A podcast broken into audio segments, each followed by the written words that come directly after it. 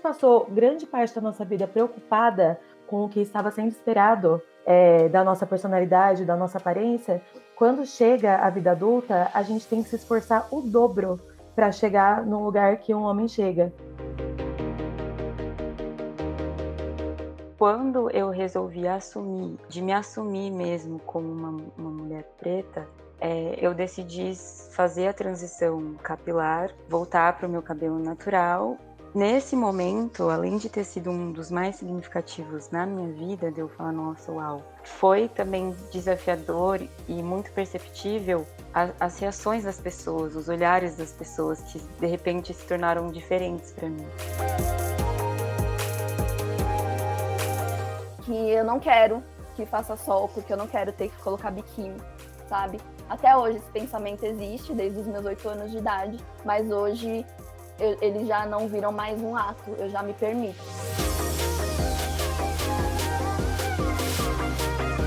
Viver em paz com as nossas limitações, saber reconhecer o valor da nossa individualidade. É possível viver fora da caixinha de modo confortável? Eu sou a Camila. E eu sou a Juliana. Seja bem-vinda para mais um episódio do Me Erra Eva o seu podcast preferido ou quem sabe um dia.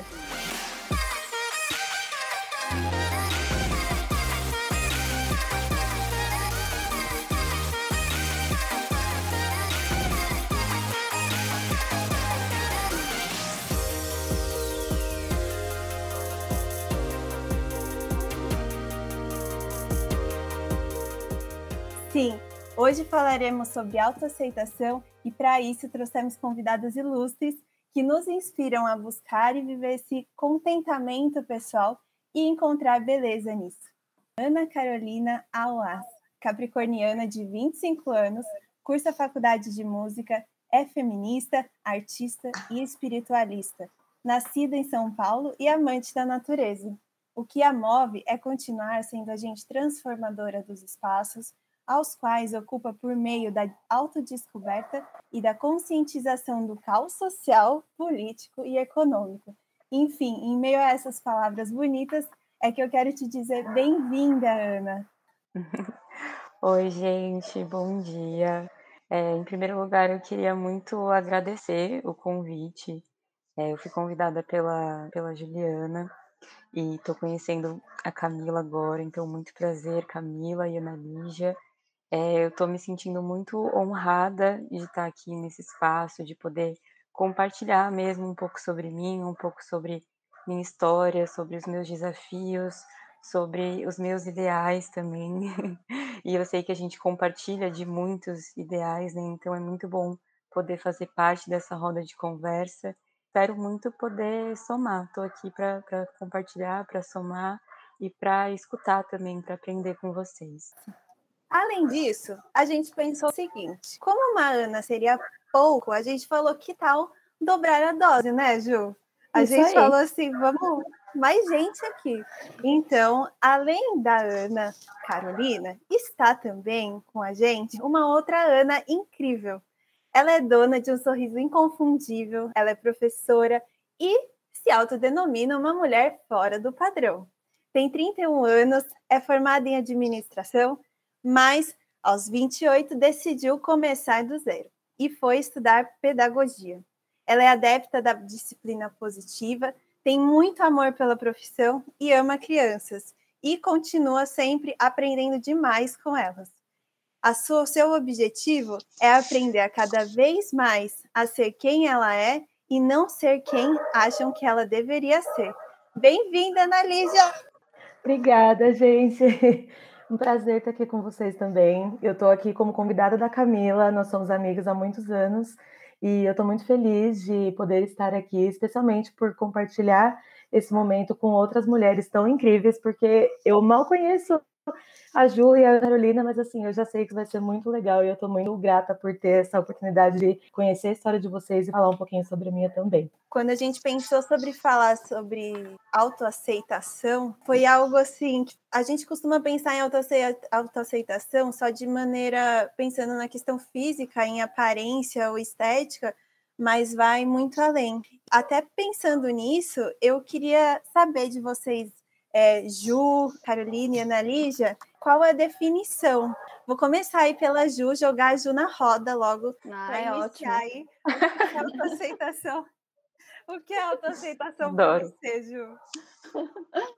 Bom, para mim a autoaceitação, ela tem sim a ver com aparência, né? Eu acho que a Ana, que acompanhou mais a minha história na adolescência, sabe de toda a minha história com o meu corpo, que eu posso contar ao longo desse episódio. É, mas hoje em dia eu, ve, eu associo a autoaceitação muito com comportamento também. Um comportamento e característica. Não só características que a gente considera positiva, né? Mas as características que a gente considera negativa também. É, eu fui pesquisar a etimologia da, da palavra aceitar e ela vem do latim acceptare, que significa acolher. Então, para mim, a autoaceitação está muito nesse lugar de se autoacolher, apesar dos apesares, sabe? Enfim, independente se você tem uma característica que é considerada negativa ou não. E aí trabalhar para transformar isso, se for possível, e se você quiser ou não. Mas para mim, hoje a autoaceitação está muito atrelada a comportamento. Ana Carolina, você compartilha dessa mesma opinião? O que, que você acrescentaria ou mudaria? Olha, eu compartilho bastante do que a Ju, do que a Ju trouxe, assim, acho que vai sim muito além da, da aparência, apesar de que quando eu recebi esse tema, o que me veio mais forte foi essa questão é, da aparência física por conta de vários atravessamentos da minha história e atravessamentos de questões sociais mesmo, né? Não tem como fechar os olhos para isso, mas com certeza vai muito além, até é, em relação a, a, questões intelectuais, comportamentais, como a Gil trouxe, né? É, de, eu acho que abrange nós como um todo, o ser humano como um todo. Ana Lígia? Ana Lígia? Eu concordo, né, com tudo que elas falaram e eu acredito que a autoaceitação ela tem a ver com você gostar e aceitar quem você é, a sua aparência, a sua personalidade, as suas qualidades e os seus defeitos. A autoaceitação não quer dizer que você não precisa, nem deve, nem quer mudar alguma coisa em você, mas você não se odiar enquanto você passa por esse processo. Então, eu acho que é isso, você gostar de quem você é, mesmo querendo mudar algumas coisas, mas estar confortável com aquilo que você é. Fiz essa pergunta muito porque uma vez eu estava assim num curso assim e falaram muito de autoaceitação e a minha pergunta foi muito aquilo que eu já ouvi tipo, na minha vida profissional ou fora dela também, que às vezes as pessoas têm uma sensação de que autoaceitação é meio que aquela coisa assim, olha, você aceita, sabe? Porque é o que tem para hoje e você vai viver com isso aí. Ruim e convive. Não há o que fazer, é. E não é esse o tom, né? É um tom da gente olhar, ser grato por, pelas nossas características, entender que algumas seja, são melhores, outras nem tanto, precisam de mudança, mas eu acho que vem muito dessa fala da Ana Lígia e também que representa toda a fala de todas vocês, de que é se sentir confortável com quem a gente é atualmente, e se a gente quer mudar alguma coisa, beleza, fazer isso mas não partindo de um ódio a quem nós somos, né? Mas falar assim, olha, talvez eu não gosto disso, mas eu posso mudar, mas se não der para mudar, tudo bem. Todo mundo tem a sua limitação, né? Alguma coisa que a gente não, não é feliz. E aí, pensando nisso, é, me veio uma reflexão também de que, assim, é, como é que a gente define o que é um defeito para a gente? Que é um defeito é, no nosso jeito de ser, o que é um defeito uh, na nossa estética. E aí eu fui até dar um, uma procurada no dicionário, eu falo que é o nosso velho amigo escolar. Esse, aí eu até fazendo isso, eu até pensei, eu falei, gente, será que as crianças também na lista de compras ela tem o dicionário? Não tem, né? Enfim, nosso velho amigo, e uma das definições para defeito tava, eu achei até interessante, estava assim, falta ou escassez de algo essencial à perfeição ou à, à integridade de alguma coisa. Além disso, também tinha como definição o que não é conforme as regras da arte. E aí eu queria perguntar para vocês o que, que, vocês acham que influencia na forma da gente usar essa régua para definir o que é um defeito ou não é, ou é uma qualidade na nossa vida. Vocês acham que tem uma influência externa porque eu fiquei muito impactada por essa coisa de escassez de algo essencial à perfeição. Às vezes a gente quer chegar nesse lugar de perfeição. Quem define isso, né? Quem, alguém aí já se voluntaria para me dizer em relação a isso? Eu vejo que isso está totalmente atrelada ao social, ao externo. Porque a gente não nasce, ao meu ver, com uma referência do que é perfeito do que é uma forma perfeita de se comportar ou do que é um corpo perfeito, uma aparência perfeita. Então, para mim, o que eu observo é que essa perfeição cobrada, principalmente das mulheres, não só na aparência física, mas na, na questão comportamental, está muito atrelada à socialização feminina, sabe? A, a, a, sociedade, a criação que a gente teve, o mundo em que a gente vive. E é engraçado porque isso muda o tempo todo, né? Então, é como se a gente fosse rato correndo numa roda que gira, mas a gente nunca chega em lugar nenhum, porque essa perfeição, essa considerada perfeição, seja comportamental ou seja da aparência, é, ela sempre está mudando. Por exemplo, nos anos 60, o comportamento da mulher aceitável era ser dona de casa, cuidar dos filhos, ela tinha que ter esse desejo, né, de ser mãe, cuidar dos filhos, casar. Hoje em dia, esse padrão de comportamento ele já não é totalmente aceito, né? Então, não tem nada de errado você querer ter filhos, é, ser dona de casa e casar. Mas hoje em dia isso é visto com um olhar diferente, né? De tipo, ah, nossa, você só quer isso, sabe? E o contrário também, uma mulher que não quer nada disso também sofre essa questão, né? Falam para ela que ela tem um defeito porque ela não quer nada disso que é considerado legal e, e ótimo para a mulher.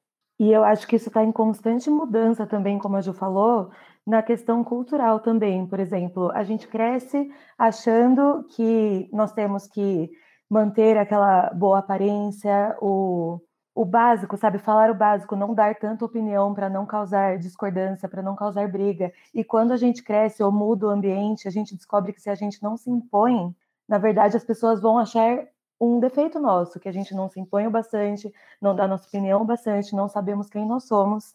Então é uma coisa muito cultural, depende muito de onde a gente está, com quem a gente está, muda muito. Uhum. E ao mesmo tempo, quando é uma mulher que se impõe demais, considerado, né, entre aspas, demais, é considerada uma mulher agressiva, né? Então calma, né? Você também não pode ser tão agressiva. Então, não, eu acho que eu vejo que a gente habita um não lugar, assim, não tem um lugar pra gente. Nunca tá bom, nunca é bom demais. E essa perfeição que colocam só existe no mundo das ideias, sabe? Não existe mulher perfeita na questão comportamental nem na questão da aparência. Só no mundo das ideias. E aí a gente fica correndo atrás disso a vida inteira. Ana Carolina, você compartilha também, assim, é, dessa sensação? Como que é para você, assim, relação à experiência é, pessoal, o que, que faz você falar assim, ai, olha, isso daqui é um problema na minha característica, eu teria que mudar? O que são essas coisas que geram incômodo em você? Nossa, eu acho que é até difícil de falar uma só, né? São, são várias coisas. Eu compartilho muito do que a, as meninas trouxeram, assim. Eu acho que essa, essa questão da, da perfeição, ela foge de novo, assim, mais uma vez de nós como seres humanos, porque antes de sermos mulheres, nós somos seres humanos, né? E também não quer dizer que não tem é, algo cobrado dos homens, por exemplo, né? Eles têm as questões deles também, mas quando a gente olha para a realidade, não tem como dizer que nós mulheres somos subjugadas, que nós, que a sociedade como um todo tem condicionamentos patriarcais e machistas e que a gente sofre as consequências disso. Isso são fatos, né? Tem estudos que trazem sobre isso. Então, tudo que para mim acaba negando a essência humana já já faz mal, sabe? Já já não, não tá certo, assim. Ana, se você se sentir confortável, eu queria perguntar para você e pedir para você falar sobre essa, essa questão do seu lugar como uma mulher negra, como uma mulher que, a, além disso, né, que está se descobrindo nesse lugar da sua da, da, negritude, como que é isso socialmente, sabe? Como está sendo esse processo para você? Por onde começar? Bom, eu, na verdade, eu me descobri, né, eu entendi que, que eu sou uma mulher preta o ano passado. O ano, é, o ano passado, não tem muito tempo. Desde então, tenho atravessado vários desafios por, no começo, não me reconhecer. Eu, eu me via, assim, nessa questão de aparência física mesmo, né? Eu me via, mas não me reconhecia. E isso gerava conflitos internos muito grandes. E quando eu resolvi assumir esse lugar de, de reconhecimento, de, de me assumir mesmo como uma, uma mulher preta, é, eu decidi fazer a transição capilar, voltar para o meu cabelo natural e fazer é, as tranças, que são essas que eu tô hoje, né? As tranças na Go. Nesse momento, além de ter sido um dos mais significativos na minha vida, de eu falar, nossa, uau, agora eu realmente estou presente em mim, foi também desafiador e muito perceptível as reações das pessoas, os olhares das pessoas que de repente se tornaram diferentes para mim. É, alguns é, curiosos, alguns de admiração, mas alguns também de desprezo, é, de, de um estranhamento muito grande. Então, tudo isso fez com que eu, eu, tive que fazer uma escolha, porque eu já me encontrava numa dualidade, né? Aceitação e negação de mim. Então eu falei, bom, ou eu realmente vou mais para o caminho da aceitação, assumo esse lugar e paro de me identificar com, com esses estímulos externos, ou então eu vou, vou ficar né, à mercê disso. Assim, não é, não é fácil. Apesar de, de hoje é, já ter uma consciência maior do racismo no Brasil, não é fácil ser uma mulher preta, porque dá para sentir essa diferenciação nos espaços aos, aos quais eu, eu estou presente. Mas, é, como eu falei já no início dessa da, da apresentação, eu busco ser uma agente transformadora dos lugares aos quais eu ocupo. E isso nem sempre diz respeito a um ativismo, por exemplo, que muitas vezes as pessoas confundem. Isso diz respeito a eu me trans, eu transformar a mim mesma, eu me posicionar, como a Ana Lídia falou, né, que muitas vezes nós não fomos ensinadas a nos posicionar. Então, eu procuro fazer isso para mostrar que eu sou um ser humano, que eu sou uma mulher e que eu mereço ser respeitada, é, não subjugada.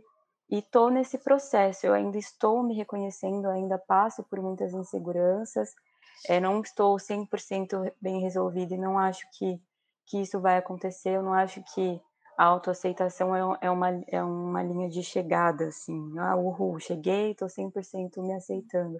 Eu acho que é sempre é, saber lidar com essas oscilações, né? Que muitas vezes vão ficando é, menos intensas. E, assim, até uma pergunta para você, né, continuando um pouquinho nessa questão.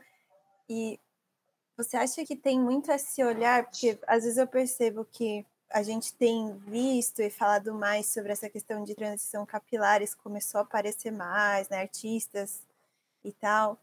É, e eu vejo que às vezes a, a sociedade, às vezes até essa indústria relacionada à aparência, joga, coloca assim a, a pessoa negra como uma coisa tipo, ah, uma beleza exótica, né? Se começa a comercializar em cima disso, assim, queria perguntar para você em relação a isso, se você acha de fato, porque aí isso é uma percepção minha de que de quem está totalmente numa bolha, né?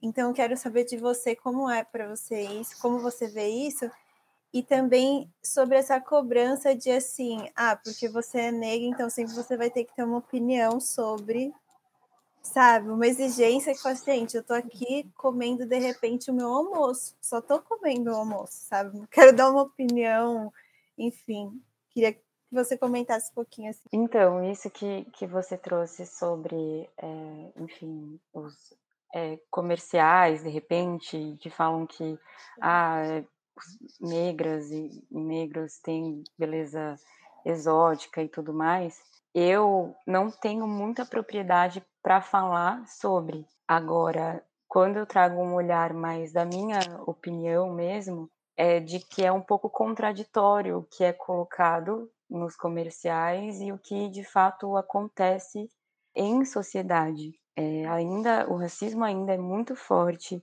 quando a gente olha, por exemplo, para grandes empresas. Muitas vezes a maioria são homens brancos privilegiados, então não tem não tem como fechar os olhos para isso, uhum. sabe? É, muito se fala, muitas vezes vocês já devem ter ouvido falar, ah, o Brasil é um país é, miscigenado, é um país com diversidade, somos todos diferentes, mas o quanto que realmente a gente está é, escolhendo lidar com essas diversidades com respeito, quanto que realmente no dia a dia a gente está legitimando isso. Que mais do que um comercial, mais do que colocar um indígena ou uma mulher preta, um cara preto no comercial, é fazer isso no dia a dia, sabe? E eu acho que isso ainda tá, tá muito precário. Sim, eu vejo isso, é tipo campanhas de TV, né? Meio que assim, ah, para dizer que nós somos inclusivos, aí tem tipo assim, 10 pessoas brancas, e aí tem uma pessoa negra, uma pessoa que às vezes ela tem. Ela é ruiva, sei lá, tem um cabelo diferente ali do padrão que tá. E aí fala assim: ah, mas aí é diversidade, tá vendo? A gente é diverso. Sendo que talvez, eu até vi uma imagem essa semana, é, deveria ser o contrário, visto que a maioria da nossa população é negra, né? Então, talvez a proporção aí tá bem errada. Então, tem muito essa coisa, às vezes, só de falar assim, ah, vamos colocar aqui o mínimo possível só para a gente dizer que a gente é inclusivo e, nossa, a gente tem essa diversidade, a sociedade já está evoluída, enfim, sabemos infelizmente que ainda não, não chegamos nesse lugar, né? Mas espero que a gente chegue e que não demore tanto. É, isso conta, é. fala muito do, do. Desculpa, Ana. Não, pode falar. É, eu, isso que você falou, cara, vem muito do, do, da apropriação do capitalismo, né, sobre pautas políticas. Então, o capitalismo ele se aproveita dessas pautas políticas porque ele está vendo a mudança da sociedade e está vendo que não, não vai ser mais possível vender se não tiver incluído essas pessoas, né? E ao mesmo tempo eu vejo que as pessoas que eles incluem, além de ser numa quantidade mínima, pensando assim lá só para para cumprir uma determinada cota, são sempre pessoas que de certa forma se aproximam do padrão considerado lá, né? O, o padrão de estética. Então, quando é uma pessoa negra, uma mulher negra, nunca é uma mulher negra de uma, de uma pele muito escura, é uma mulher negra de uma pele um pouco mais clara. Quando é uma mulher gorda, não é uma mulher gorda grande, é uma mulher gorda geralmente que, que é considerada gorda, né, pela, pela sociedade, que usa, sei lá, 42, sabe? Eu vejo que ao mesmo tempo, é, é, eu vejo que, que é tipo, é uma coisa muito disfarçada mesmo, é como a Ana e como você falou, é, a gente está muito longe de viver essa aceitação, enfim, essa aceitação no dia a dia, na vida social. Só que na, na, nos comerciais isso é vendido, mas ao mesmo tempo é vendido mais ou menos, né? Porque é sempre com alguém perto do que é, se é considerado esteticamente bonito. Queria perguntar aí na visão da, no caso aí da Ana Lígia, para você, qual foi o estalo que fez você se questionar sobre sobre quem você era, ou sobre a opinião que você tinha sobre si, né?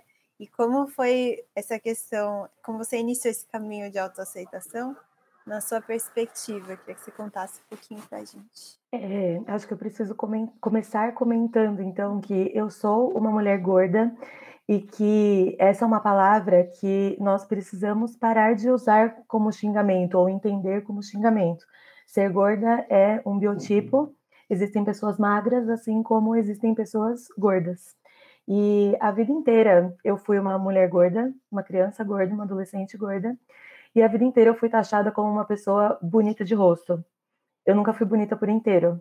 Eu sempre fui bonita de rosto, bonita de cabelo, mas eu nunca fui inteira bonita. Como pessoa, eu sempre fui a amiga gorda, a amiga engraçada, porque não era a amiga bonita, para os homens, eu sempre fui a amiga que apresenta as amigas bonitas. Eu nunca fui um interesse, sabe, um alvo de interesse. Para a sociedade, eu sempre fui uma pessoa que não se cuida, que não tem amor próprio, que não tem, sabe, nada de bom além do meu rosto, porque as pessoas taxam você como uma pessoa que não se importa o suficiente com você mesma, então você não é boa o suficiente para outras coisas. E isso se enquadra em amizades, no mercado de trabalho, em qualquer lugar que você está. Eu acho que eu passei grande parte da minha vida me sentindo inferior por conta disso, porque a minha aparência não se igualava aos padrões que estavam sendo esperados de mim.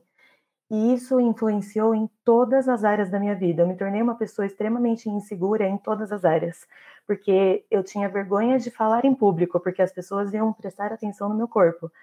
Comer em público, gente, é uma coisa muito difícil. Você não pode comer um lanche, um fast food, porque as pessoas olham para você tipo, nossa, ah lá, é por isso que é gorda, porque só come isso. Você não pode comer uma salada, porque as pessoas falam, ah, tá querendo emagrecer. Você não pode gostar de nada, porque as pessoas julgam você o tempo inteiro pelo que você está fazendo. Quando me deu esse estalo, assim, que eu comecei a perceber o quanto a gordofobia está instalada nas pessoas, assim como o machismo, assim como o racismo, foi um dia que eu me olhei no espelho e falei assim, gente, se eu passar a vida inteira me olhando no espelho e odiando quem eu sou, quando que eu vou ser feliz? Que dia que eu vou olhar no espelho e falar assim, estou confortável com a pessoa que eu sou? E foi um processo assim de, né, superação diária. O que mais me ajudou nesse tempo todo que eu estou reconstruindo o meu olhar sobre mim mesma foi com a ajuda de muitas pessoas que tiveram esse estalo antes de mim. Então, com influenciadoras que eu sigo no Instagram, quando eu comecei a acompanhar pessoas com quem eu me identificava, e foi bem através assim de mídias sociais, porque na mídia mesmo, na televisão, a gente não tem essa identificação. Mas é um exercício diário de olhar para mim e falar assim, tudo bem, se eu não gosto de alguma coisa em mim, mas eu me amo, independente de gostar disso ou não. Então, é um processo diário. Não, não é todo dia que eu acordo me olho no espelho e falo, nossa, que mulher maravilhosa, gostosa, linda, perfeita. Não é todo dia. Mas foi uma questão de conseguir me olhar com carinho e entender que eu preciso gostar de mim para eu transparecer para as pessoas e elas gostarem de mim também. Porque eu era muito infeliz e isso trazia uma insegurança muito grande que influenciava as minhas amizades, o jeito que eu tratava as pessoas e que eu aceitava que as pessoas me tratassem tudo influenciava a minha vida escolar, a minha eu, eu não achava que eu era capaz, por exemplo, de fazer certa coisa na faculdade, frequentar certos lugares, e tudo isso influenciou muito em quem eu sou hoje em dia. A partir do momento que eu entendi isso e comecei a dar a minha opinião e a conversar com as pessoas e falar sobre isso de uma maneira mais aberta, isso também me ajudou a me enxergar de outra forma e me ajudou a enxergar outras mulheres de outra forma também.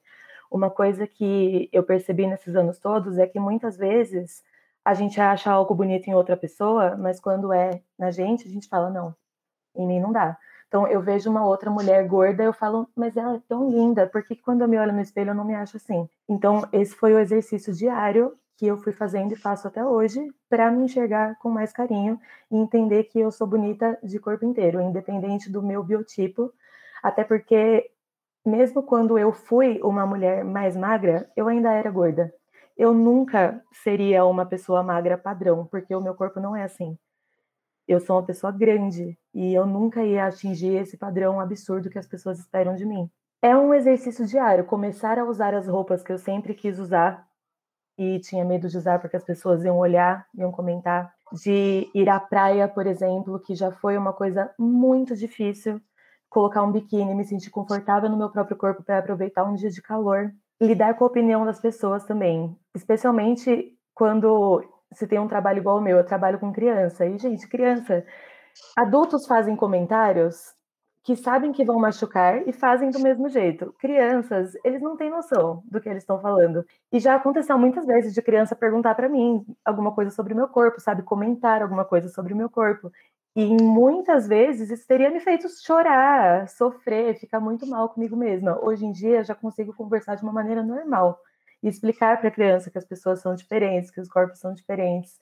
Mas realmente é um exercício diário e onde eu estou, eu tento conversar sobre isso abertamente e fazer as pessoas entenderem que ser gorda não é um problema, porque esse é o meu biotipo.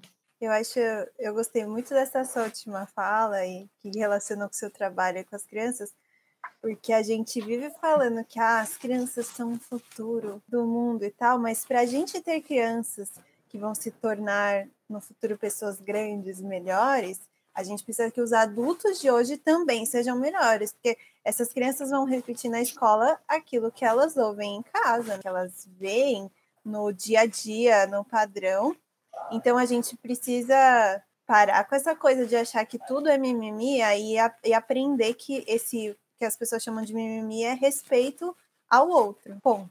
eu queria até pedir para uma pessoa que talvez tenha para trazer para a gente o outro lado, é, Ju, queria que você comentasse como que foi essa relação com o corpo, a sua trajetória de autoaceitação. É, é isso, né? Eu ainda estou no caminho, é o que a Ana já falou, não é todo dia que eu me acordo me sentindo bem.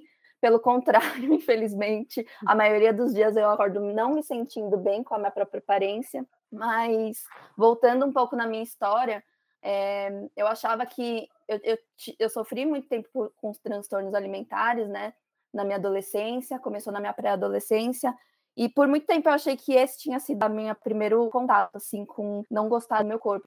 É, hoje, graças à terapia, eu, eu lembro de vezes em que, com oito anos de idade, assim, foi, meu primeiro, foi o meu primeiro contato com esse esse não gostar do, do meu corpo, né? Então, foi muito no, no sentido de, ah, ia ter um passeio da escola, ia ter piscina e eu torcia para fazer frio para não ter que colocar o biquíni, sabe? E aí, lógico, isso se refletiu como um ato a partir dos meus 13 anos, 12, 13 anos, quando eu comecei a fazer dieta e me preocupar é, por conta disso, o gatilho que eu foi uma normal do crescimento, assim, da puberdade, sabe? Mas que eu vi aquilo como um grande problema. E a partir disso, começou um ciclo de, de dieta. No começo era para ser saudável, no começo até era saudável, e depois foi se acumulando, né? Porque é, é, engraçado que a gente recebe muito elogio, né? Quando a gente emagrece, por conta de toda a sociedade que a gente vive. É, assim como a Ana ali já recebe críticas por ser gorda, quando a gente emagrece, a gente recebe elogios. E as pessoas nem sabem por que, que a gente está emagrecendo, né? E aquilo, de certa forma, me estimulou a continuar e cada vez mais fundo, né? Até que é, com 14 anos eu tinha, eu não era tão mais baixa do que eu sou agora, hoje eu tenho 1,64m eu devia ter 1,60m mais ou menos. Com 14 anos eu cheguei a 41 quilos, sabe? Porque eu comia muito pouco ou não comia. Quando comia, fazia grandes exageros alimentares em festas, assim, e depois passava dias em jejum, dia, dia inteiro em jejum. Depois entrei na academia e, e primeiro a academia serviu para mim como algo que era totalmente voltado para o meu corpo, então, eu chegava aí duas vezes por dia na academia. Hoje em dia, eu faço atividade física ainda, mas não é algo relacionado ao meu corpo, é mais relacionado ao meu bem-estar. Mas a chave só virou quando, nos meus 21 anos, quando eu já, já tinha crescido. Porque, assim, dos 13 aos 21, eu não tinha me dado conta que eu tinha transtorno alimentar. E até os 21 anos, é, eu não tinha comportamentos tão extremos como por exemplo, ter chegado a 41 quilos por, ter, por ficar sem comer ou comer muito pouco, tentar vomitar, usar laxante, enfim. Isso foi ao longo da minha adolescência inteira. Aos 21 anos eu ainda tinha comportamento de, transtornos alimentar, que foi quando e foi quando eu me toquei, né? Porque eu estava na faculdade de nutrição, é, e, e, aí, estudando tudo que eu estava estudando, eu me toquei que eu tinha é, um comer transtornado, um transtorno alimentar. E a partir disso, eu comecei a me tratar primeiramente, começar a, a, me tratar sozinha, o que eu não recomendo, é, né, tentar me autocontrolar em relação a esses pensamentos que, vem, que vinham à mente, ainda vem até hoje. E depois eu entrei com acompanhamento psicológico, que é o que tem mudado, de fato, as coisas para mim. Mas eu posso dizer que eu não sei se eu posso fazer essa comparação, não sei se é certo, se está correto de, do, do, ponto de vista psicológico, científico, mas quando é... eu vejo um viciado em droga falando que ele sempre vai ser viciado em droga, é, independente se ele está sem consumir, eu vejo os transtornos alimentares assim também, porque hoje em dia é, os meus pensamentos em relação ao meu corpo, a minha aparência, a minha alimentação não viram mais atos, né? A ponto de, por exemplo, eu querer provocar um vômito, eu usar um laxante, eu deixar de comer, fazer jejuns longos. Mas os pensamentos ainda estão aqui. Então eu preciso estar tá sempre atenta todos os dias é, para não deixar com que eles virem é, atos, para que o ciclo não reinicie de novo, sabe? Mas, enfim, tá aqui até hoje, mas hoje em dia tá melhor. Até hoje eu me pego pensando várias vezes quando eu vou viajar, quando eu tô na companhia de alguém, quando é, tá sol, que eu não quero que faça sol, porque eu não quero ter que colocar biquíni, sabe? Até hoje esse pensamento existe, desde os meus oito anos de idade, mas hoje eu, eles já não viram mais um ato, eu já me permito. Mas na minha adolescência não foi assim. Eu deixei de viver muitas coisas por não me sentir confortável com o meu corpo. Nossa, muito obrigada. Eu fico até sem palavras assim quando ouço o relato de todos vocês. Isso eu relaciono muito a diversidade de relatos que a gente tem aqui, né? Eu relaciono com aquela primeira fala da Ju logo no começo é, do nosso podcast, que ela falou assim: a gente é um lugar de não lugar, né? A gente é um, é um ratinho ali de laboratório que está na rodinha e, enfim, parece que nunca a gente está bom, nunca boa o suficiente, nunca a gente se encaixa, porque. E aí, é, compartilhando da, um pouco da minha é, relação com essa coisa de autoaceitação, que tem um pouco da questão de aparência, mas também um pouco da questão de comportamento, que a gente já falou aqui. É, eu sou uma pessoa que se encaixa em vários padrões, porque eu sou branca, eu sou magra, relativamente alta, enfim, então, teoricamente, olha, estamos aí. Mas também sempre tive minhas questões internas. Isso não fez com que para mim fosse mais fácil, porque, por exemplo, é, para mim era, sei lá, não inadmissível, mas era muito incômodo porque como eu sou magra, as minhas amigas na escola começaram a ter peito, bunda muito antes de mim. E eu sempre achei péssimo ter peito pequeno, por exemplo, né? E aí na indústria que tipo, hoje acho que tá, não sei se tanto, né? Mas eu lembro que é, na minha adolescência e tal, que imagino que foi a adolescência de todas nós aqui, mas tinha muito ainda aquela coisa do silicone, né? E, meu, era uma coisa que eu falava assim, putz, quando eu crescer, quando eu puder, nossa, com certeza, sabe? Vou colocar silicone e tal. É, então, eu sempre olhava para o espelho e falava, putz, pode ser maior aqui, pode ser maior aqui. Tive estrias também na adolescência. E aí foi uma questão que eu fiz, eu falei, ah, nossa, mas nossa, mas eu sou eu sou magra e tive estria, enfim, também não sabia é, do porquê daquilo, e aquilo me deixou com vergonha por muito tempo de colocar biquíni. Ou seja, nem dentro do padrão, nem fora do padrão, você nunca se encaixa em lugar nenhum, né? Nunca tá bom. É óbvio que para outras pessoas é muito mais difícil, cada um aí vai ter a sua experiência, mas eu falo, a insatisfação é um negócio que persegue a mulher, assim. Eu falo, é como se a gente fosse eternamente insatisfeita, né? A gente nunca nunca chega num lugar que que você se sente confortável. E eu, eu vejo que é, também para mim essa coisa, assim como a Ana já falou, de, é, de fazer um filtro ali nas pessoas que são que você acompanha, tipo, ah, famosos e tal, o tipo de conteúdo que você consome para mim ajudou muito, assim, sabe? Eu lembro que a primeira imagem que eu olhei, eu falei, cara, nossa, é verdade, né? que fez eu mudar minha perspectiva. Eu não sei se vocês já viram, mas é uma imagem que é tipo um bumbum com estrias assim, só que as estrias estão tipo riscadas com glitter. É tipo super bonitinho. E, e eu falei assim, cara, por que, que isso é visto como um negócio ruim?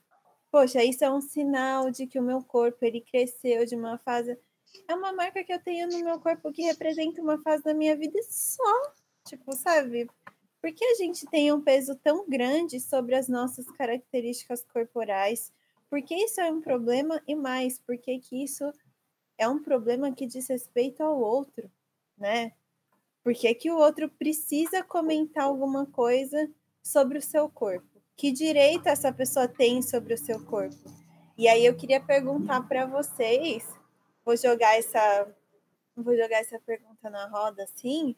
O que vocês acham que gerou essa ou como, né? Vocês acham que essa questão de assim, apropriação do corpo da mulher por todas as outras pessoas da sociedade, como que isso prejudicou essa nossa essa nossa aceitação, esse nosso processo assim, porque todo mundo acha que é dono do corpo de todo mundo e por isso pode falar, né? Eu tenho uma palavra: patriarcado.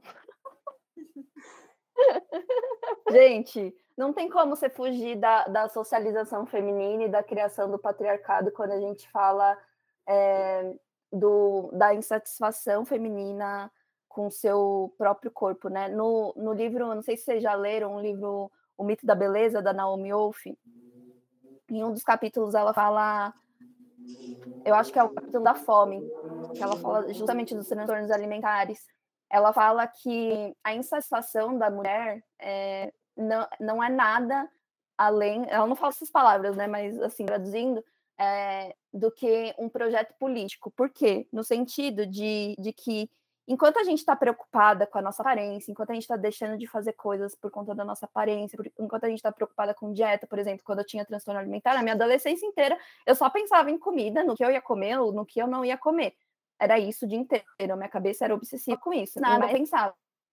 Então, é um projeto político porque, né, a Naomi Wolf explica, porque uma mulher que está preocupada com isso, ela não se preocupa em questionar, os, as, as, questões políticas, ela não, não se preocupa em, em defender a, os seus direitos, ela não tem tempo nem energia para isso, né? Então, quando você fala de a gente nunca está satisfeita, para mim, vem muito da nossa criação, sabe, cara? Vem muito do, do que a gente foi ensinada como mulher. Para mim, não tem, não tem a ver com o indivíduo, sabe? É, é lógico que se parar para pensar, né? Eu tive meus transtornos alimentares por questões psicológicas individuais, mas por que que essas questões psicológicas individuais é, fizeram eu pensar que eu tenho que eu tinha que ser magra? Da onde veio essa referência da magreza, sabe? Da onde, da onde que veio isso?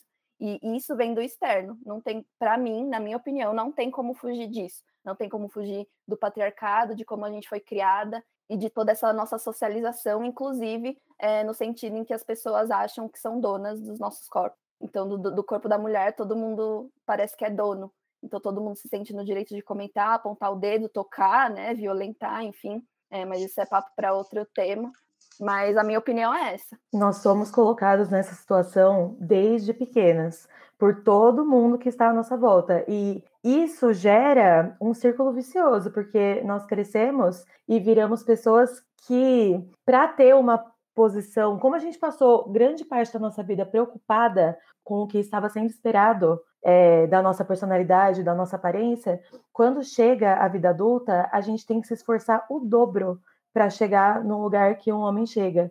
Então, assim, uma mulher tem que se esforçar muito mais adulta para chegar na mesma posição que um homem. Uma mulher gorda, igualmente. Uma mulher negra, igualmente. Pensa uma mulher negra e gorda.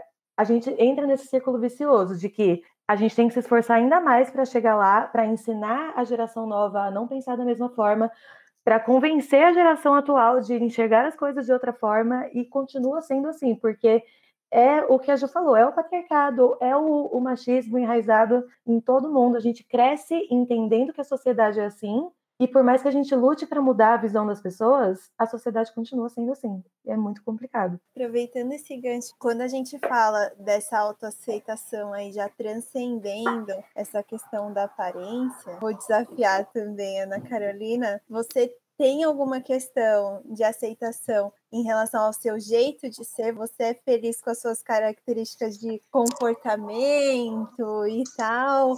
Como que é para você? Isso é tranquilo? A questão é mais na aparência ou no comportamento? Já teve alguma vez que alguém falou: "Ah, você é muito assim, tinha que ser mais assado". E aí vieram críticas. Ah, tenho, acho que conforme você foi me perguntando, a primeira coisa que me veio foi um, um estereótipo que muitas vezes colocam para mim como boazinha. É, ai, a Ana é boazinha, ela é doce. O que sim, é, eu, eu tenho uma característica que, por um lado, eu gosto, porque eu, eu sou amorosa é, na forma de falar, na, na forma de, de receber o que a outra pessoa está falando, mas muitas vezes esse boazinha faz com que o olhar sobre mim seja de uma inferiorização, assim. É, não sei se eu consigo colocar muito bem em palavras, eu acho que até vocês podem se identificar com esse estereótipo. Não sei se é isso que quis dizer, mas é como se falasse assim, ai, como ela é amorosa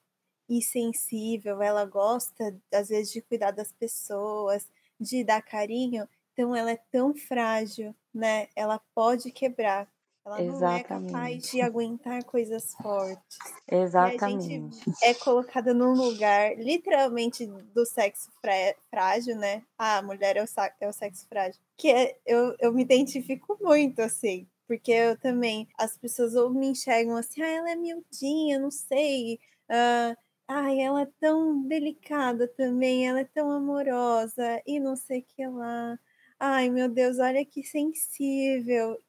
Ou, e eu tenho muito essa coisa de assim, de que eu falo, para mim, é, perdoar as pessoas é, é muito fácil, assim, sabe? Tipo, ok, não quer dizer que eu, minha confiança nelas vai ser a mesma, mas, tipo, ah, não vou ficar guardando rancor, né? E eu sou muito tipo, ah, se a pessoa me chamar de novo ela precisar, eu vou, tipo, não vou deixar de ajudar ela. Se ela quer fazer o contrário comigo, aí já cada um por si. Mas então, às vezes as pessoas já me enxergaram muito como uma pessoa ingênua, sabe assim, porque tinha alguém ali no grupo malhando uma pessoa. Nossa, com certeza essa pessoa fez isso porque ela não sei que ela falou assim: ah, mas será? A gente não consegue ler a mente das pessoas, né? Às vezes a gente interpreta a partir do, da nossa ótica, da nossa perspectiva. E aí eu já, já me coloquei e já fui colocada muito nesse lugar de assim, ai, olha como ela é ingênua, você só enxerga o mundo bom, você não enxerga as malícias das pessoas. Eu falo, gente, mas talvez é porque eu não enxergo só malícia, igual algumas pessoas. Mas eu vejo isso, assim, Juliana, Ana já, já se viram nesse lugar assim, e também se vocês tiverem outras crises aí com o próprio comportamento, a própria característica, joga aí na roda. Eu tenho. Eu acho que só para finalizar essa questão do boazinha, eu me vejo um pouco nesse lugar também. Estou tentando mudar porque eu comecei a perceber que o ser boazinha demais significava, na verdade, não impor os meus limites mas no lugar não de, de desse que vocês comentaram, né, na questão de ser pequena e frágil e doce, porque eu, eu não tenho essa essa aparência, mas é mais num lugar de tipo, ah, ela é tão boazinha, pede para ela que ela faz.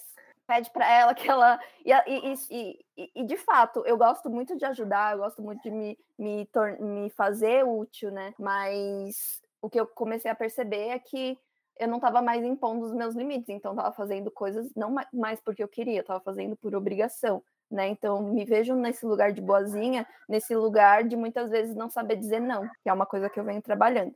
Mas a questão mais assim, ó, que me assombrou ao longo da minha vida inteira, que me assombra até hoje, em relação ao meu comportamento, é o fato de eu ser muito introspectiva.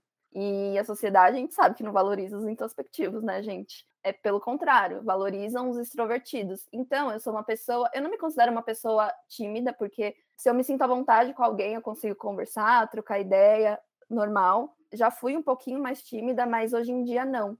Hoje em dia eu sou, eu me considero uma pessoa reservada e introspectiva. Então, para mim é muito difícil, e foi muito difícil ao longo da minha vida inteira, lidar com o fato de que quando as pessoas estavam saindo de casa para ir em festa e tudo mais, encontrar pessoas, eu simplesmente queria ficar em casa, assistindo um filme de pijama no fim de semana inteiro, sabe? E eu me cobrei a vida inteira por conta disso. E ao longo da minha vida também, dependendo dos lugares onde eu estava, eu não sei se a Ana tem esse, esse, essa recordação de quando eu estava em lugares, em grupos. Em grupos eu tenho mais, mais dificuldade de me soltar assim, né? É, as pessoas falam, é, pode falar, tá, Juliana? Você é muda, sabe? Porque eu sou uma pessoa mais quieta mesmo, sabe? Só piorava, né? Isso. Esse comentário do você. É, exatamente. Eu falo, nossa, é, agora que eu não vou falar mesmo, né? Tipo, aí você muda, você fala, um, um comportamento de cobrança das pessoas, sabe, para que eu socializasse sempre, toda hora, para que eu sempre estivesse disponível para realizar. Eu não sou essa pessoa, eu sou uma pessoa muito quieta, muito na minha, muito introvertida. E ao longo da minha vida inteira, até hoje, é, é algo que me pega, assim, sabe? De, tipo, de eu pensar duas vezes se eu vou num lugar onde eu não conheço muita gente, ou não conheço ninguém, por saber que eu ficar mais na minha e quieta e que isso não vai ser visto com os, com bons olhos. Eu, eu achei engraçado você falar isso da timidez, porque a vida inteira eu achei que eu era uma pessoa tímida. Eu achava que eu era tímida porque eu preferia ficar ali na minha, no meu canto, mas o meu problema era insegurança, era medo de atrair a atenção para mim. E a partir do momento que eu comecei a me impor e comecei a expressar as minhas opiniões e a falar não, as pessoas começaram a me taxar como oposto. Agora eu sou brava, agora eu sou autoritária, agora eu sou mandona, agora eu sou chata. E assim, nunca tá bom. E eu realmente percebi que eu não era uma pessoa tímida, eu só era uma pessoa insegura e envergonhada. E agora eu tenho essa nova luta, porque eu já tenho esse, o meu jeito de falar, o meu tom de voz já dá essa autoridade, né? Eu tenho que ser assim por conta da minha profissão, mas eu parece que eu sempre tenho que tentar fazer as pessoas entenderem agora que não, eu não sou brava, eu só só tô falando não. E é muito é muito complicado, parece que, né, o que é esperado da gente não, nunca tá bom. E agora, gente, eu sou uma pessoa brava, agora eu tenho que lutar contra isso. Ai, olha, também confesso que eu tenho essa dificuldade aí do dizer não, de dar limitações, né? Com pessoas muito, muito, muito, muito próximas, tipo meus pais e o meu marido só, eu consigo precisar dar com os dois pés na porta, sabe? Assim, coitados, tipo, vocês. Mas é, com outras pessoas, a minha também, a minha primeira, meu primeiro impulso, assim, é falar assim, ai, eu faço, ai, eu acho? Uhum. Né? E tipo, nossa, gente, aí você vai se enfiando num buraco assim. Faz o quê? A terapia tá aí para ajudar a gente. Exatamente, façam né? terapia. Devia, devia ter chamado uma psicóloga aqui para no final ela dar um parecer, né? Todo mundo.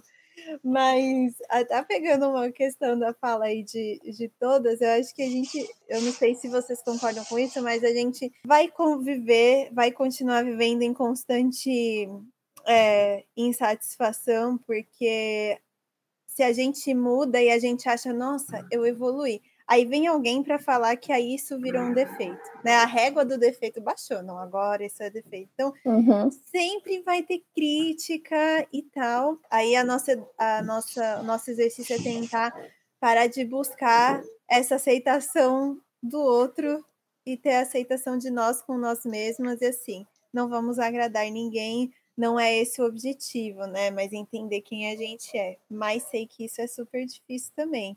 E queria perguntar assim para vocês, qual é a, a, dica prática, assim, como é que vocês fizeram para sair é, dessa questão de, de quando vocês não se aceitavam aí cada um na sua perspectiva, né? De começar assim a fala assim, nossa, não existe uma luz no fim do túnel, eu, eu preciso per percorrer esse caminho. Quais foram as táticas que vocês usaram? Três dicas que vocês dão assim para quem está ouvindo a gente, para sair um pouco desse ciclo da autorrejeição. Eu acho que a primeira coisa é realmente você se cercar de pessoas que se parecem com você e que lidam com os mesmos problemas que você porque você entender que você não está sozinha na sua insegurança já é meio caminho andado. A segunda parte do que me ajudou muito foi reconhecer as coisas em mim que eu achava que poderiam ser defeitos, mas não são. Porque a partir do momento que você reconhece quem você é, você começa a enxergar quem você é com outros olhos. A dica da, da rede social, gente, é tudo. Eu realmente eu fico muito incomodada quando as pessoas falam que rede social é um lugar extremamente tóxico, porque eu acho que a gente consegue usar isso muito ao nosso favor para sair da nossa bolha, para conhecer pessoas diferentes, problemas diferentes. A sociedade é toda muito diferente, tem muito para acrescentar no nosso dia a dia. Então, realmente, sabe, seguir e ser influenciado por pessoas que estejam é, tentando aprender com o mundo que está evoluindo e parar de seguir e de se deixar ser influenciado por pessoas que não acrescentam em nada, porque isso só prejudica o nosso dia a dia. É uma coisa muito engraçada das redes sociais é que você olha as redes sociais, aí tá lá todo mundo com corpo lindo, padrão, pele maravilhosa, cabelo, unha, tudo em dia. Aí você sai na rua, você vai, por exemplo, numa praia, você fala, cadê esse povo? Você não vê gente assim na vida, sabe? é a minoria, né? E na, nas redes sociais parece realmente que é a maioria. Pegando para as minhas questões, o que me fez, primeiro, o que eu indicaria é você olhar para si e se dar conta do seu problema, né? Seja ele qual for. No meu caso, foi, foram os transtornos alimentares. Então, dos meus 13 aos 21 anos, eu, vi, eu vivi um comportamento. Eu só pensava em uma coisa que era comer, meu corpo, academia e só isso. E eu não identificava que isso era um problema, sabe? Até eu me dar conta que era. É, eu me dei conta sozinha, acho que por muito dos, do meio em que eu estava, né? Eu estava na faculdade de nutrição, tinha mais facilidade em ter acesso a esse tipo de informação, mas aconselho também procurar um, um, um, um apoio psicológico para que seja identificado esse problema, né, se, se ele tiver. Então, para mim, o primeiro passo para você lidar com essa questão é você saber aceitar que você tem uma questão. E depois, é, em relação a, ao comportamento, né, esse fato de eu ser introspectiva, mudou muito, ainda tem, né, insegurança em relação a isso, mas mudou muito já quando eu comecei a ver os lados positivos disso, né? Então, sou uma pessoa mais introspectiva, sou uma pessoa também que escuta mais os outros, que consegue entender melhor os outros, que observa melhor, que, que consegue não falar é, por impulso, sabe? Eu não sou a pessoa que fala por impulso, porque eu sou mais quieta, sou mais silenciosa, eu observo mais, eu, eu penso mais na, nas coisas antes de falar. É, a questão de eu ser introspectiva também me deixa mais, mais em casa. Em casa eu consigo, sei lá, ler mais, eu consigo estudar mais, sabe? Eu comecei a ver os lados positivos. E terceiro, algo parecido com o que a Ana ali já falou, mas não necessariamente relacionado à aparência, mas está cercada de pessoas que são iguais a você, no sentido de não que eu tenha amigos só introspectivos, no sentido de que eu tenho amigos introspectivos, eu tenho amigos extrovertidos também, mas é, no geral eu tenho amigos que me aceitam, né? Falando de autoaceitação, mas essas pessoas me aceitam e entendem e me entendem como eu sou. Por exemplo, a Ana sabe que se ela me chama para ir almoçar fora, é possível que eu aceite. Mas se ela me chamar para ir num bar 10 horas da noite, é capaz que eu não aceite. É muito provável que eu não aceite. Então, ter essas pessoas ao seu redor que entendem quem você é e não colocam isso como um problema, sabe? Porque eu acho que na minha adolescência também foi um erro, né? Porque eu tinha algumas amizades em que, que isso era apontado como um problema. Então, me chamavam para sair, eu não, simplesmente não queria. E as pessoas falavam, ah, nossa, você não sai de casa, não sei o quê, sabe? Colocando isso como um problema. Hoje em dia, não tenho mais isso. Ah, eu acredito que a Ana Lígia e a Ju compartilham muito do que eu penso, assim, mas para acrescentar e para reforçar, na verdade, o que eu aconselho é encontrar mesmo uma rede de apoio, o que elas falaram em outras palavras, se cercar de pessoas que te aceitem, que te acolham, porque muitas vezes quando a gente se dá conta de alguns processos, de algumas, de algumas questões internas de alguns conflitos internos não é fácil de lidar sozinho. Então, se você tem pessoas que estão ali para te acolher, principalmente, nem tanto para aconselhar, né? E a questão do conselho eu já indico mais uma, uma terapia. Eu sei que não são todas as pessoas que têm acesso, não sei como que é o processo no SUS, por exemplo, acho que deve ser um pouco mais demorado. Mas se você tem condições de, de fazer uma terapia, faça uma terapia, porque isso ajuda, é um suporte emocional muito importante que me ajuda e me ajudou bastante nos meus processos. Eu acho que essa palavra do acolhimento, né? É isso que é a raiz da aceitação, que aqui a Ju trouxe do latim, ela resgatou. Aceitar é... uh, é esse acolhimento, né? Um acolhimento de dentro. Eu vejo que um dos grandes desafios, às vezes, é o ambiente dentro de casa, né? Porque às vezes essa pressão vem dentro de casa também. Os comentários, os apontamentos. Então, eu acho que se você tem essa possibilidade, é, ir atrás de uma terapia, nossa, é sensacional. Principalmente para lidar com isso quando a, essa questão começa dentro de casa, sabe? Muito porque muito provavelmente os nossos, se a nossa geração já é problemática nesse sentido, a geração dos nossos pais, dos nossos avós, enfim, dos nossos parentes mais velhos, uh, quantos questionavam isso, entendeu? Eles aprenderam com os pais deles e, e aí, às vezes, querendo ou não, reproduzem ou reproduziram isso durante a nossa criação. É, não vou dizer que todos foi sem intenção, mas talvez a maioria eu espero. É, então é legal, tanto eu acho que a terapia para te ajudar a verbalizar isso dentro de casa, né, para entender como de repente comunicar para o outro que aquele comentário não está sendo legal, não está sendo construtivo. E, gente, vou incentivar vocês, todo mundo que estiver ouvindo aqui, dá um Google, porque a gente tem opções de terapias gratuitas principalmente é, depois da pandemia que se abriu esse mundo online, existem sim opções é, gratuitas. Então, o Google está aí para ajudar a gente, né? Opções. existem coletivos que oferecem terapia de forma gratuita. Busque, né? De repente você encontra aí, vale, vale super a pena. Eu faço também terapia, então indico para todos. E agora, gente, tá chegando que é a hora dos nossos quadros amados, maravilhosos, que eu amo de paixão. E para começar, a gente tem o quê?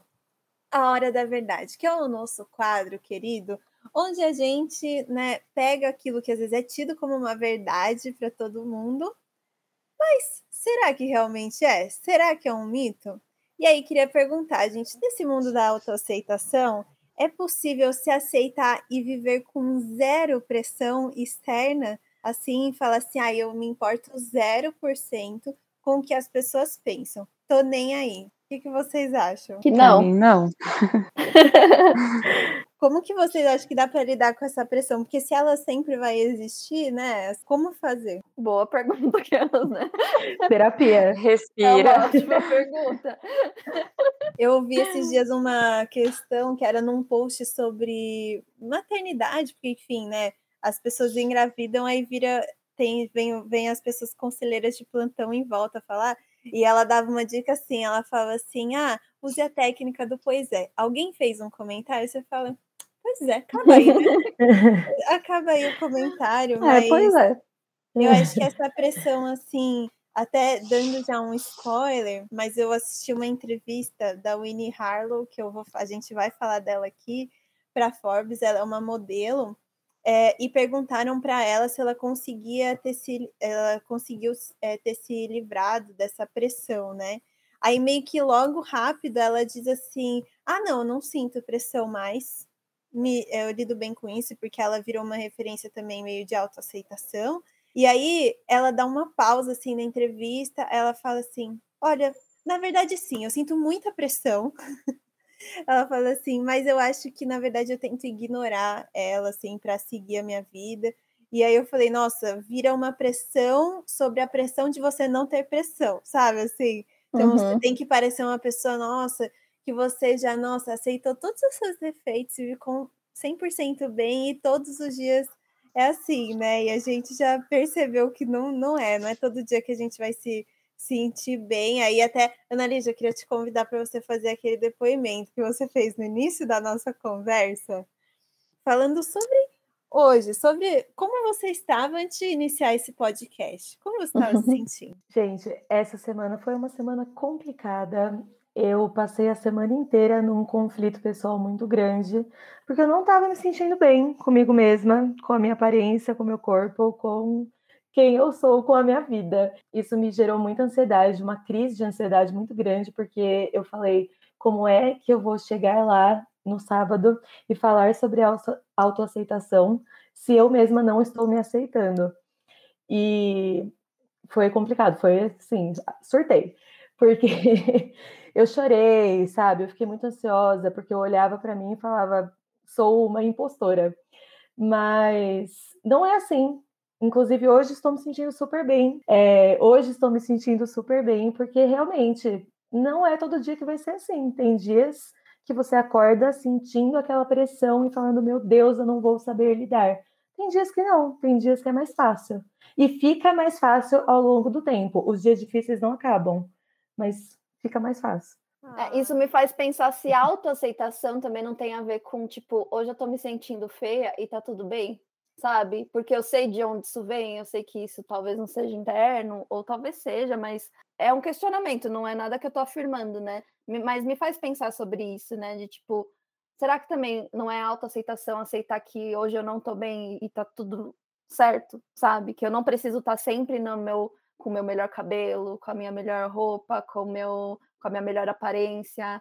Enfim, o que, que vocês acham sobre isso? Olha, eu concordo.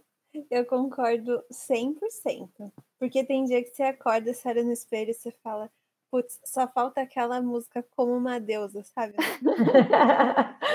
Voando assim, ó, tal. É, e tem dias que você olha, não importa quanto reboco de maquiagem você coloca, você vai falar, ai, tá péssimo. Uhum. Ou você acha, você fala assim, nossa, hoje, pelo menos eu, assim, quando eu tô distraída, eu me sinto péssimo, um lixo. Sabe, eu falo assim, gente, não tô prestando pra nada hoje, mas cadê o meu foco? Cadê as minhas qualidades aqui? Cadê o. Sabe? Enfim. Então, acho que é, concordo plenamente. Sem tirar nem pôr, a gente tem que aceitar os dias ruins também. E uma outra polêmica, assim, pra gente fechar esse quadro. Quem se aceita pode fazer tratamento estético? Olha, eu, eu acho que sim. Na minha opinião, sim. É, porque é, até vou pegar o, o, gancho de uma fala da Ana Lígia lá atrás, de que ao, se autoaceitar não significa você se conformar totalmente com como você é, com a sua aparência. Então, para mim, tá tudo bem se a pessoa deseja mudar algo em si. Agora, o que eu acho importante é questionar essa mudança.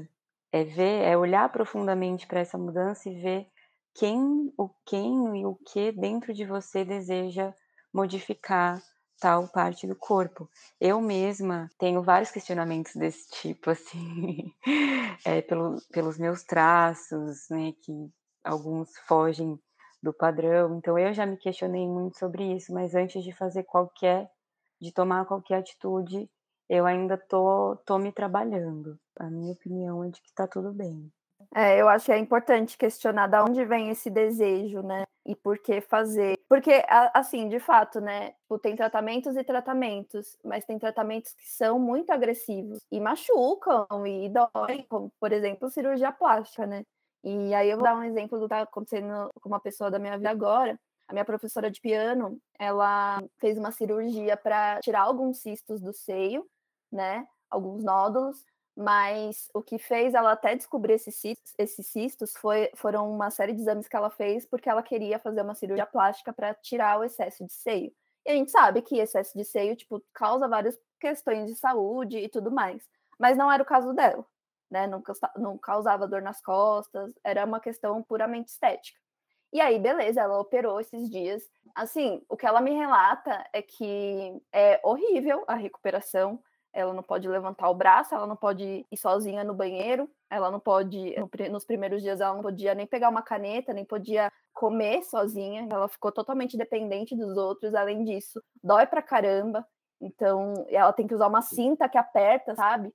E aí eu fico pensando o quanto disso também não se assemelha a uma certa tortura, sabe? É, não que eu veja algo totalmente de errado em fazer a cirurgia em si, por exemplo, mas os caminhos que, que você leva para chegar a ter um seio menor, como por, por exemplo, no caso da minha professora, sabe, eh, valem a pena? Da onde surge esse desejo, sabe? Eu acho que vale a pena questionar sobre isso. Da onde surge esse desejo? Vale a pena eu sofrer tudo isso? Vale a pena eu sentir essa dor por uma questão puramente estética? Eu vejo isso muito como uma, uma forma de automutilação, querendo ou não, também. Então, eu acho muito importante se questionar da onde vem esse desejo e se de fato isso vai te fazer se sentir melhor ou se vai ser só um gatilho para você continuar fazendo outras coisas, sabe? É, eu acho que é muito esse lugar, né, desse questionamento e ver se assim, você precisa disso para ser feliz, porque se é uhum. é essa mudança, ela tá num lugar de ah, quando eu tiver isso, aí eu vou ser feliz, aí eu acho que vale dar uma super questionada, porque o que eu vejo aí falando da experiência de consultório por conta por ser nutricionista é que muitas vezes a pessoa chega naquele lugar que quando ela chegou para mim ela falou assim: "Ah, não, ó, quando eu atingir esse alvo, não preciso de mais". Ela chega e nunca, nunca satisfaz. Aí tem uma outra coisa e sabe? Eu vejo isso assim, porque eu posso não sei se eu poderia falar que eu vou afirmar com pura certeza, mas assim, a chance de você fazer aquele procedimento você olhar e ainda não se sentir satisfeita e feliz é muito grande. Se você joga toda essa expectativa num procedimento estético, sabe? Uhum. Ah, é, isso é muito perigoso, né? Mas acabando com esse climão, gente. ou não. Queria dizer, ou não, não sei. Mas queria dizer que agora nosso quadro faz carão que passa. Na verdade, pode ser leve ou não, né? Mas é aquela hora que alguma coisa acontece que você fala assim, nossa, não acredito. Só que você fez aquela cara de. Ah, tá bom. Sim, só para ver se, sabe, tempo ao tempo, dando tempo ao tempo, né? Será que eu faço aquela cara e finge que nada aconteceu? o tipo, tive que fazer isso para ver se eu saía daquela situação. Queria já compartilhar o meu faz carão que passa. Hoje ele não, não tem um, um conteúdo assim muito sério, no meu caso. Não sei o que, que vocês é, trouxeram para dizer, mas o meu faz carão que passa foi uma questão relacionada à minha distração, que eu já comentei aqui nesse, nesse podcast, que o que aconteceu, inclusive foi após a gravação do primeiro episódio, Juliana, só queria te dizer isso, que eu tava tão assim, ó, no mundo da lua, que eu subi pra, aqui para casa, e aí eu falei, nossa, vou tomar um banho. E aí depois eu ia o quê? Jantar, né? Mas eu tenho a regra o quê? Eu lavo a regra do banho, a minha é o quê? Eu lavo o cabelo de manhã. Juliana sabe que eu sou a louca dos banhos. Uhum. Eu lavo o cabelo de manhã e à noite eu só eu falo que eu dou uma, só uma chuveirada, que eu não lavo o cabelo, né? Porque eu gosto de dormir fresquinho. Aí eu peguei, eu entrei no banho. Isso totalmente inconsciente, gente, inconsciente. Eu peguei a escova de dente, eu botei pasta, eu entrei no banho, eu lavei o cabelo com shampoo, tal. No final, eu estava pegando um condicionador, eu senti o gosto da pasta de dente na boca, eu falei assim, e, e o meu marido estava aquecendo o jantar lá, ele falou assim, ai, tá pronto, você já tá terminando o banho? Eu falei assim, por que escovei o dente? aí eu olhei, ele apareceu no banheiro, aí eu olhei, ele com, com a mão no cabelo assim, era para ser um banho rápido, eu já teria terminado, mas o que eu estava lavando o meu cabelo, né? Aí ele falou, você escovou o dente? Eu falei, ah, ah, é que eu queria lavar o cabelo de novo também, e, e enfim, eu tava com gosto ruim na boca, enfim, aí só fingi que assim, foi proposital, mas obviamente não foi. foi né, Camila, isso é muito Camila. Gente, não, mas esses dias aconteceu de novo o negócio da escova de dente, eu tô precisando levar isso pra terapia. Ai, ai. Ana Lígia, Conta o seu carão. Você tem um carão aí que você teve que fazer? Gente, na verdade, o meu dia a dia é esse carão eterno, porque eu sou professora e ser professora é você lidar com muitos imprevistos, muitos. E aí a gente tem que seguir o baile e fingir que tá tudo certo, que foi tudo planejado, fazer aquele carão, né? Foi isso mesmo que eu queria.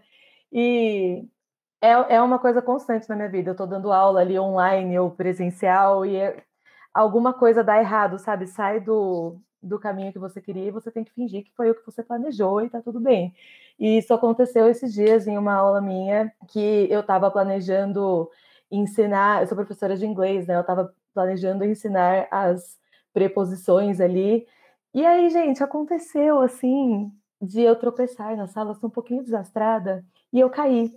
E assim, fiz a plena, caí, entrei debaixo da mesa da sala e falei, gente, I am under the table, entendeu? E aí fiz aquele carão e falei, tá tudo certo.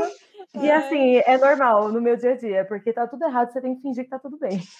Mas foi um tombo, me machuquei um pouquinho. Under the table. Já, Amei. Né? Prática. Prática. O meu, hum. o meu não é tão cômico hoje, não. O meu tem mais a ver com uma crítica, né?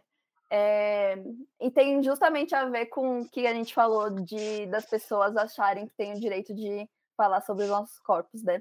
É, eu pratico, eu, eu, faço muitas coisas, né? Pelos que vocês estão percebendo, eu faço piano, yoga é também uma coisa que eu faço.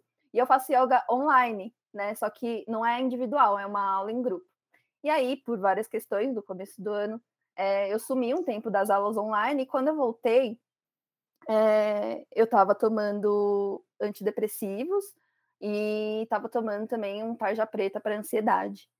E esses remédios, eles tiraram o meu apetite, eles, né, enfim, eu acabei perdendo um pouco de peso, naturalmente, sim. Mas não era algo que eu queria me atentar, porque isso é um dos gatilhos para mim em relação aos transtornos alimentares. E aí eu voltei para a aula, e aí uma, uma colega da sala falou assim, do nada, né, um começo assim, no começo da aula, uma conversa e tal.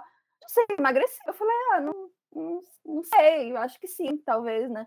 Dela, emagreceu sim, emagreceu sim, uns 5 quilos.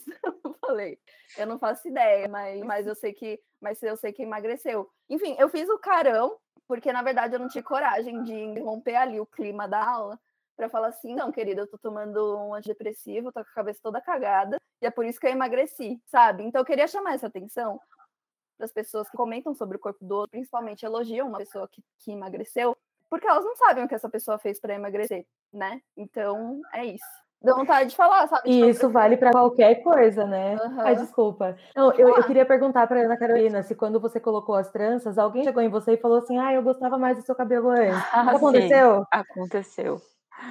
Aconteceu. E não suficientemente, a pessoa já falou, acho que duas, três vezes para mim.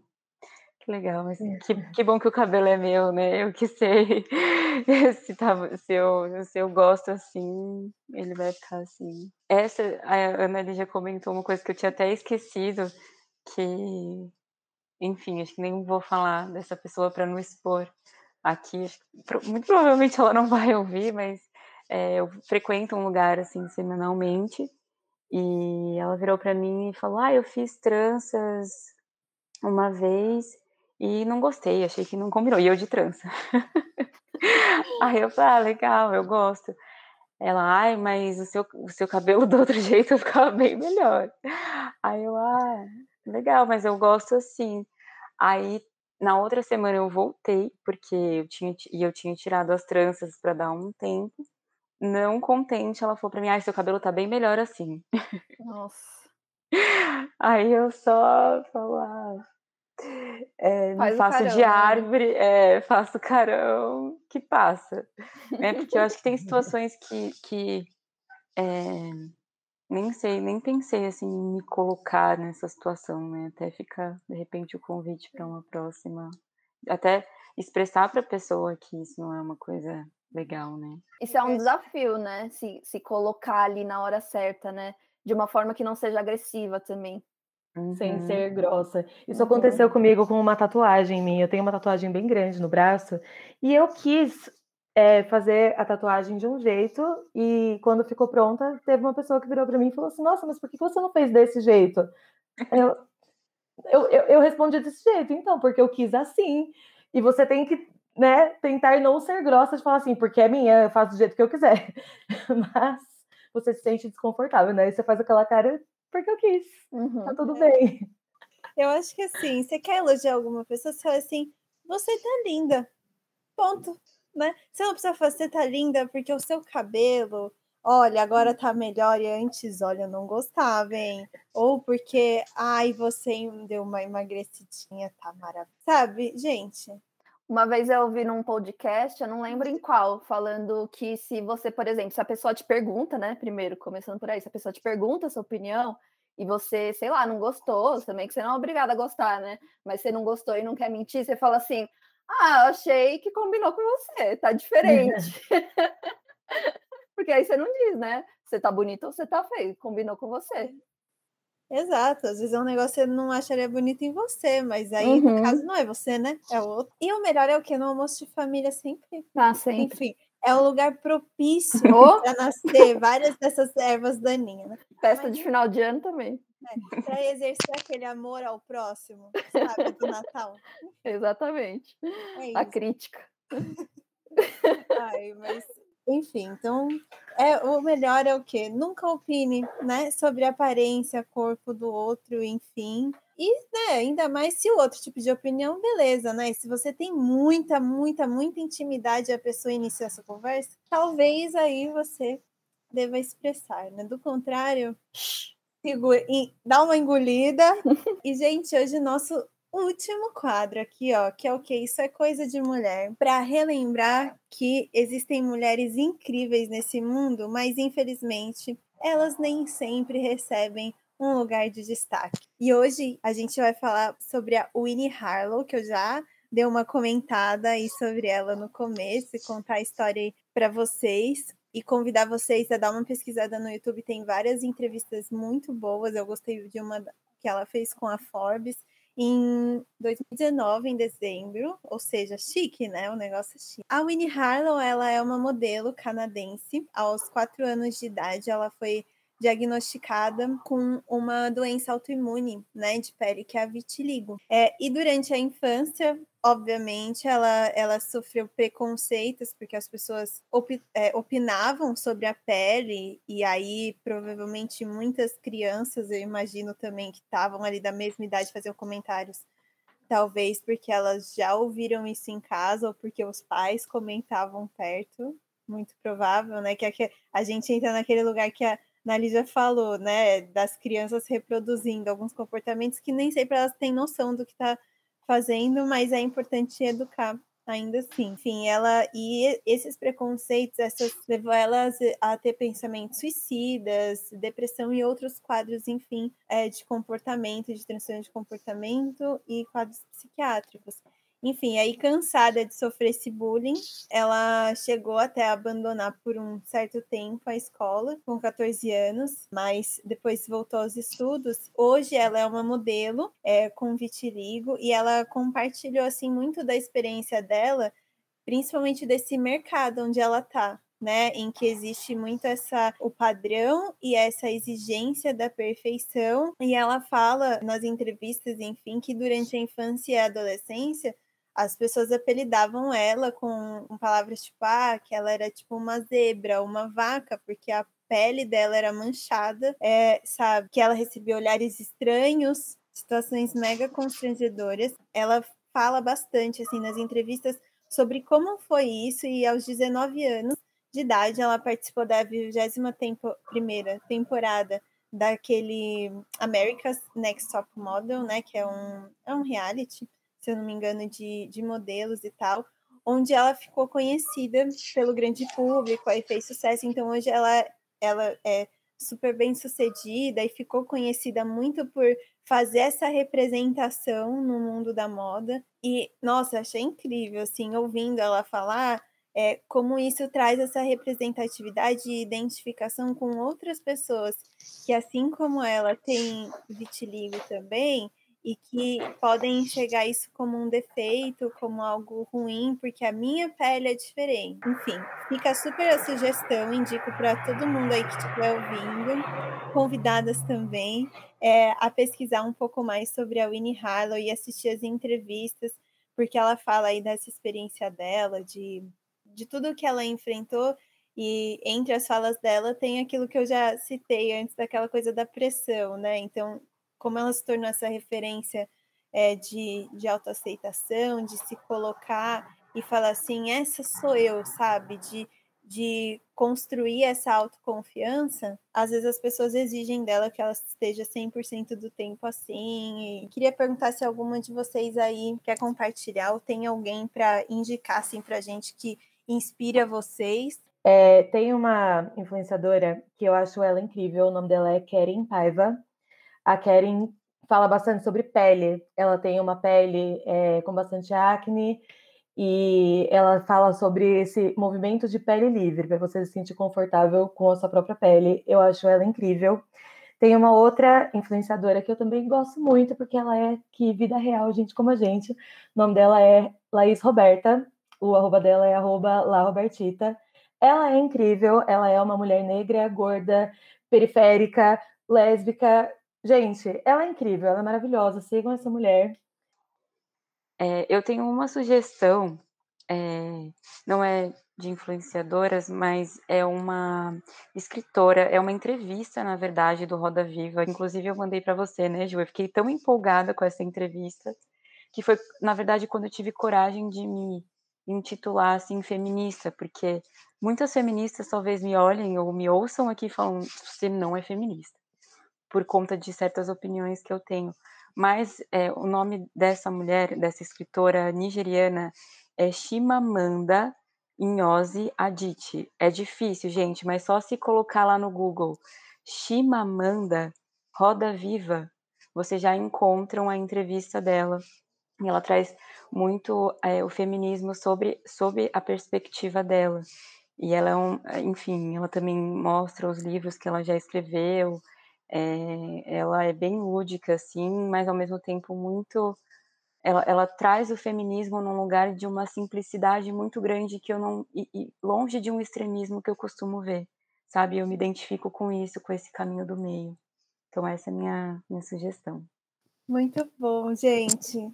Nossa, e eu queria dizer que chegamos ao final da nossa, do nosso episódio de hoje com algumas lágrimas caindo, porque eu continuei esse papo por muito, muitas horas, muito tempo.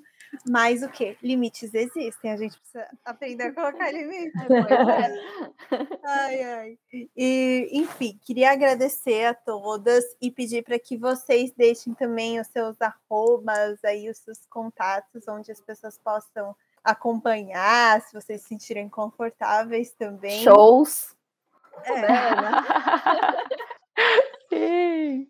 Pô, de que você canta? O que você faz? Sim, gente, eu canto. Eu canto música popular brasileira. Legal! quem, quem quiser me assistir, tô toda quarta-feira lá no Bar Brahma, às 20 horas. Ou também na minha página no Instagram, às vezes eu abro algumas lives, posto alguns vídeos. Muito É arroba ana.auas, que é A-O-A-S. Também. bom. Vou acompanhar, quero ver. Eu também. Eba. O meu arroba, gente, é arroba Ana Lígia Botelho. É, às vezes vocês vão me ver aparecendo lá, passando vergonha, eu sou meio, né? Não, tento não ligar muito pela opinião dos outros, então eu passo um pouco de vergonha na internet, tá tudo certo. Às vezes eu dou umas dicas de inglês também. Ai, ótimo. Olha só que maravilha. Sim, gente, a, a Ana Lígia, que ela, ela, ai, ela é incrível, tá? Uhum. Enfim, eu, Camila, vocês já conhecem, né? Arroba camilaLobato.nutri. Juliana, é aquele Instagram super movimentado. O Instagram da introspectiva é assim, eu posto de 4 em 4 anos. Stories só repostando. Enfim, é Juliana Bento com dois T's. Olha eu fazendo a pressão, a gente acabou de falar sobre isso. É verdade, você é amiga tóxica. Perdão. Não queria falar nada. né? Se, se eu fosse, você não tinha viajado comigo, Juliana. Exatamente. Muito obrigada. E lembrando que se você tem sugestões ou quer dividir a sua história com a gente, a sua experiência sobre como cuidar da sua saúde mental, emocional, física, não importa, é, sobre como tem sido seus últimos tempos, envie um e-mail para a gente, para mierraeva.gmail. Vocês encontram esse e-mail também na descrição do episódio e do podcast. Muito obrigada, Ana Carolina, Ana Lígia, Juliana. Obrigada. Obrigada, gente. Obrigada pelo convite também. É, Ju, muito obrigada pelo convite. Ana Lígia, foi um prazer imenso te conhecer. Camila também foi um prazer imenso te conhecer e e fazer parte disso aqui.